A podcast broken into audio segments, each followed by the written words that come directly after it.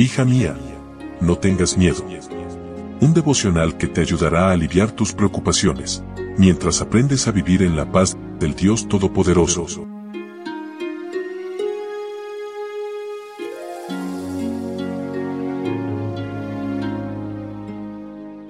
Hola, hola, ¿cómo estás? Muy buenos días. Mi nombre es Analía y yo estoy feliz de poder saludarte en esta mañana de 15 de marzo y darte la bienvenida una vez más a nuestro devocional para damas, hoy con el título El cruce del río Jordán. Leo en Josué capítulo 4, versículo 14. En aquel día Jehová engrandeció a Josué a ojos de todo Israel, y le temieron como habían temido a Moisés todos los días de su vida. Los israelitas reverenciaron a Josué por su buen liderazgo cuando cruzaron el río Jordán.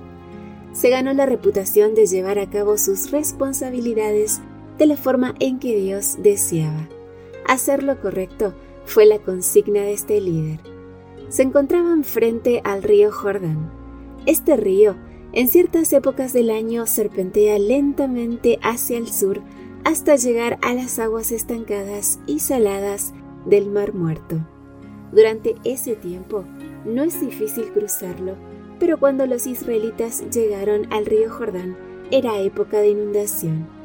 La primavera traía el deshielo de las nieves del monte Hermón y las cordilleras del Líbano, desbordando las riberas del Jordán y haciéndolo infranqueable para la muchedumbre.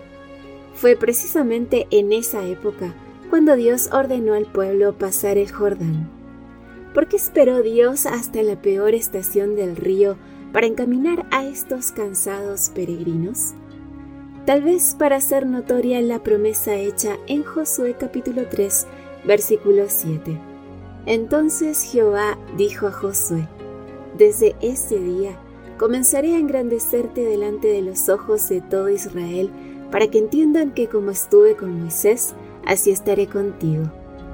Es en las circunstancias difíciles cuando se prueba el carácter. Dios quería que el cruce del Jordán fuese milagroso y Josué había predicho el éxito y su significado. En esto conoceréis que el Dios viviente está en medio de vosotros, dice en Josué capítulo 3 versículo 10. Debía quedar claro que era la presencia divina y la obediencia lo que haría de este cruce un éxito milagroso. Por eso, Josué pidió a los sacerdotes que avanzaran con el arca. Imagina las familias temblorosas siguiendo con la mirada el paso de los sacerdotes. Los vieron avanzar directo hacia las aguas turbulentas y furiosas. La orden incluía que se detuvieran en el centro del cauce hasta que el último de los israelitas hubiera pasado al otro lado del caudaloso río. El mismo poder divino que abrió el paso para sus progenitores en el Mar Rojo hacía 40 años estaba presente para asegurarles la victoria. El liderazgo de Josué fue así divinamente confirmado. Amiga, da un paso de fe en la turbulencia de hoy no importa cuán grande parezca la inundación que tengas al frente, obedece y serás testigo de un hermoso milagro. Confía en Dios. Puedes estar segura de que su presencia y su poder estarán contigo. Avanza. De mi parte, un fuerte abrazo. Gracias por tu compañía. Que tengas un lindo día con Jesús.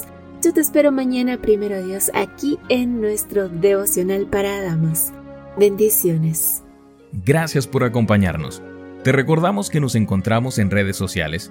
Estamos en Facebook, Twitter e Instagram como Ministerio Evangelike. También puedes visitar nuestro sitio web www.evangelike.com